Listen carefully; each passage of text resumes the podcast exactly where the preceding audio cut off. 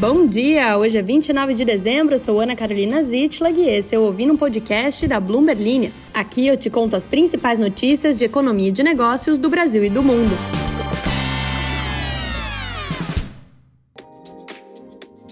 Bom dia, querida ouvinte, querido ouvinte! Estamos no último episódio de 2023. Que emoção! Que emoção!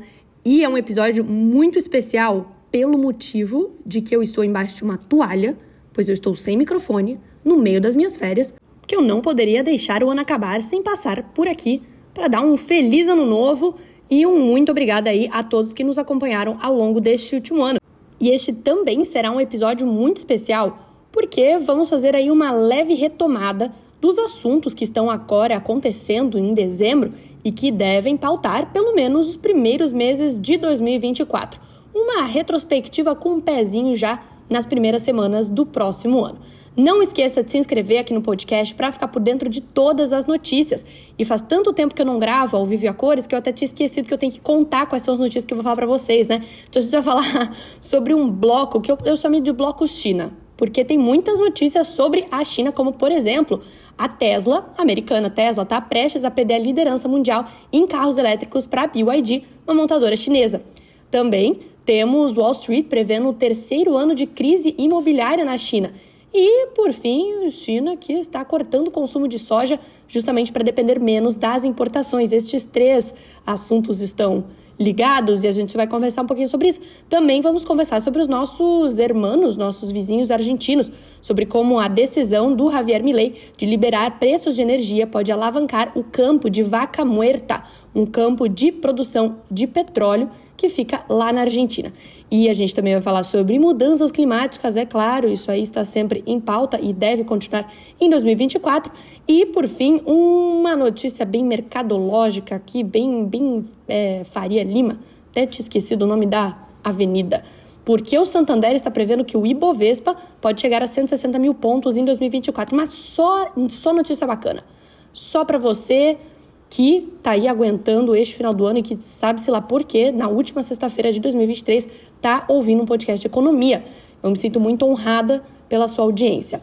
Agora sim, se você quiser ficar por dentro de todas as informações sobre economia, política, cenário internacional, Beyoncé e Taylor Swift em 2024, se inscreva aqui no podcast também.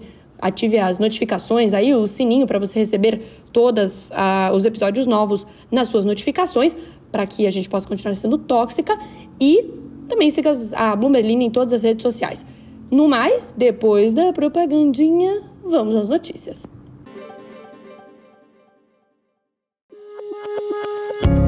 O mercado está sempre em movimento. Os juros sobem, o dólar desce e todas essas variáveis impactam os seus investimentos. Por isso, o Itaú Personalité tem o Ion a plataforma de investimentos que une inteligência artificial e um time de especialistas que fazem recomendações levando em conta a variável mais importante: você. Pense nisso na hora de investir.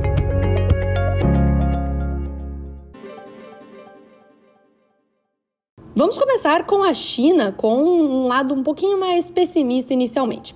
A desaceleração da construção de imóveis na China vai continuar em 2024, prejudicando o crescimento econômico e sugerindo que os esforços do governo para estabilizar o setor não foram o suficiente. E este é o consenso de 10 bancos de investimento, incluindo o Goldman Sachs, o Morgan Stanley e o UBS. Se os analistas estiverem certos, será o terceiro ano consecutivo de contração na construção imobiliária, uma sequência recorde principal indicador de investimentos imobiliários do país caiu 8% nos primeiros 11 meses de 2023. No ano passado, a queda foi de 8,4%. A sinalização é de que a crise do mercado imobiliário chinês está longe do fim, apesar de medidas para estimular as compras de imóveis. Ao mesmo tempo, a China está passando a utilizar mesmo menos, menos, eu não esqueci como ler.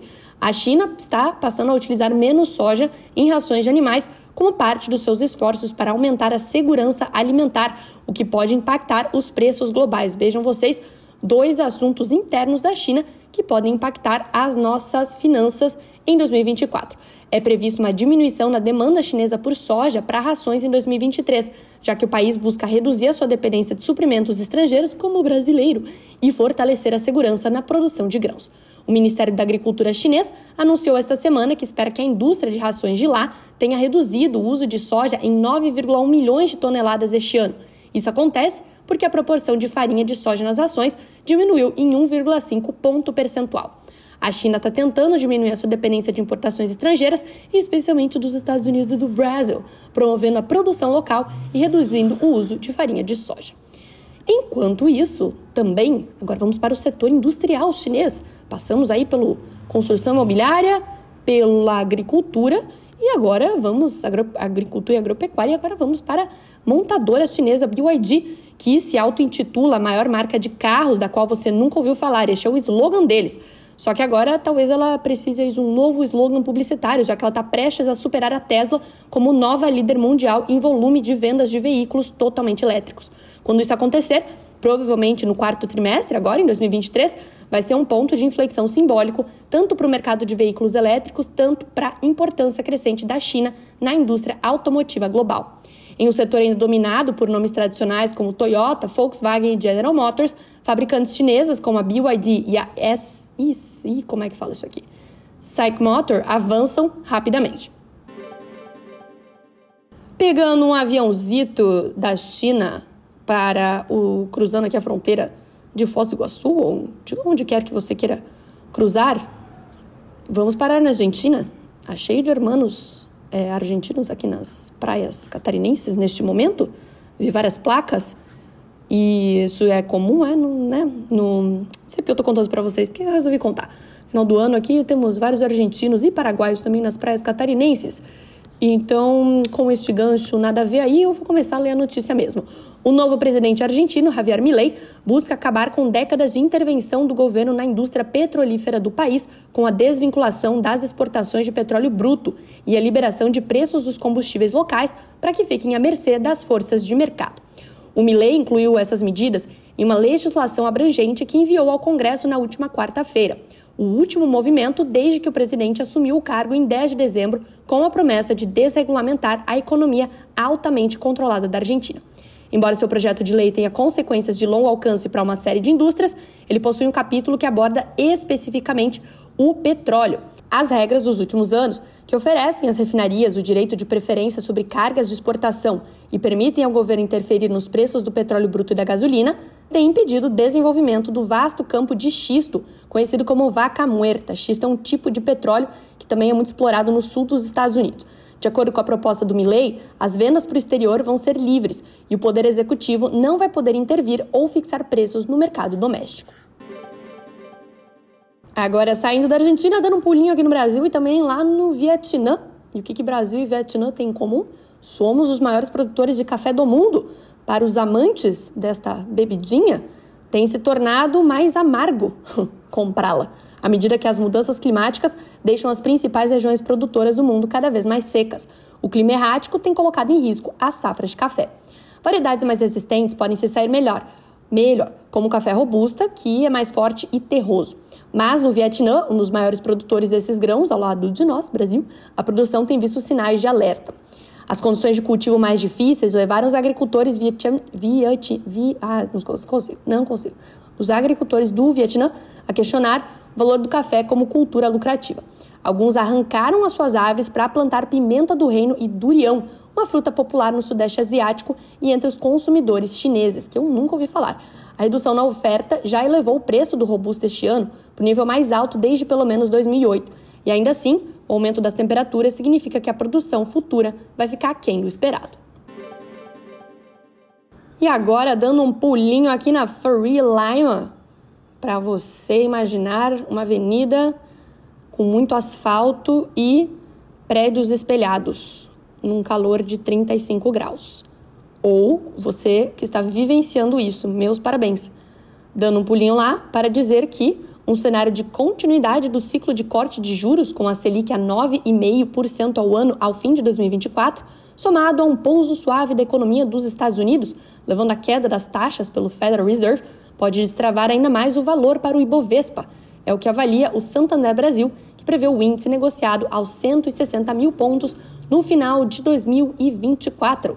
O que, que isso quer dizer? Que se o Banco Central Brasileiro continuar cortando os juros, como é esperado pelo mercado, e também os Estados Unidos continuarem baixando os juros, ou no caso, estacionado com os seus juros, e ainda assim sem interferir na economia do país, ou seja, mesmo eles tendo aumentado bastante, a economia dos Estados Unidos não contraiu como era o esperado. Se este cenário se mantiver, o Ibovespa pode chegar aos 160 mil pontos ao final de 2024, lembrando que acabamos de atingir os 134 mil. Ai, que susto!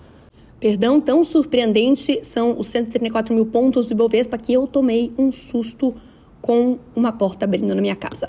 É, acabamos de atingir 134 mil pontos é, essa semana mesmo. O patamar de 160 mil pontos, que é previsto pelo Santander no final de 2024, implicaria um potencial de alta da ordem de 23% em relação ao fechamento da última sexta-feira. O principal índice da Bolsa Brasileira tem alcançado recordes históricos, superando 131 mil pontos nos últimos dias. Os ganhos chegam a 19,3% no acumulado do ano.